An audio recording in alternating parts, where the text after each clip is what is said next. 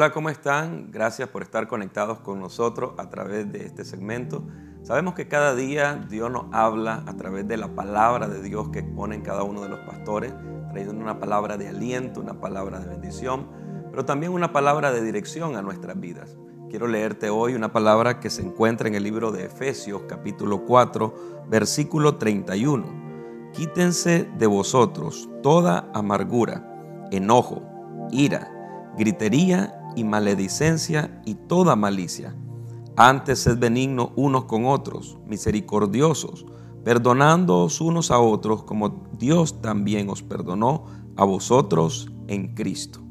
El apóstol Pablo en el libro de Efesios nos está hablando acerca de la necesidad de cuidar nuestro corazón, procurando que no haya ningún tipo de amargura dentro de nuestro corazón.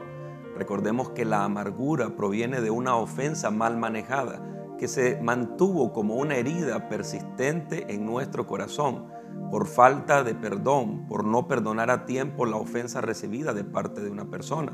Y se manifiesta, como dice el apóstol Pablo, en enojo, ira, gritería, maledicencia y otras expresiones que hablan de lo mal que está nuestro corazón.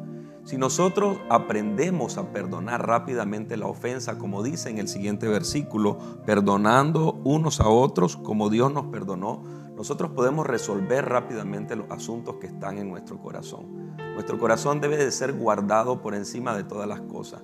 Diariamente nosotros tenemos que examinar nuestro corazón y ver cómo está. Si hay resentimiento, si hay ira en contra de alguna otra persona, debemos de prestar mucha atención y perdonar rápidamente porque si no se puede convertir en un estado de amargura.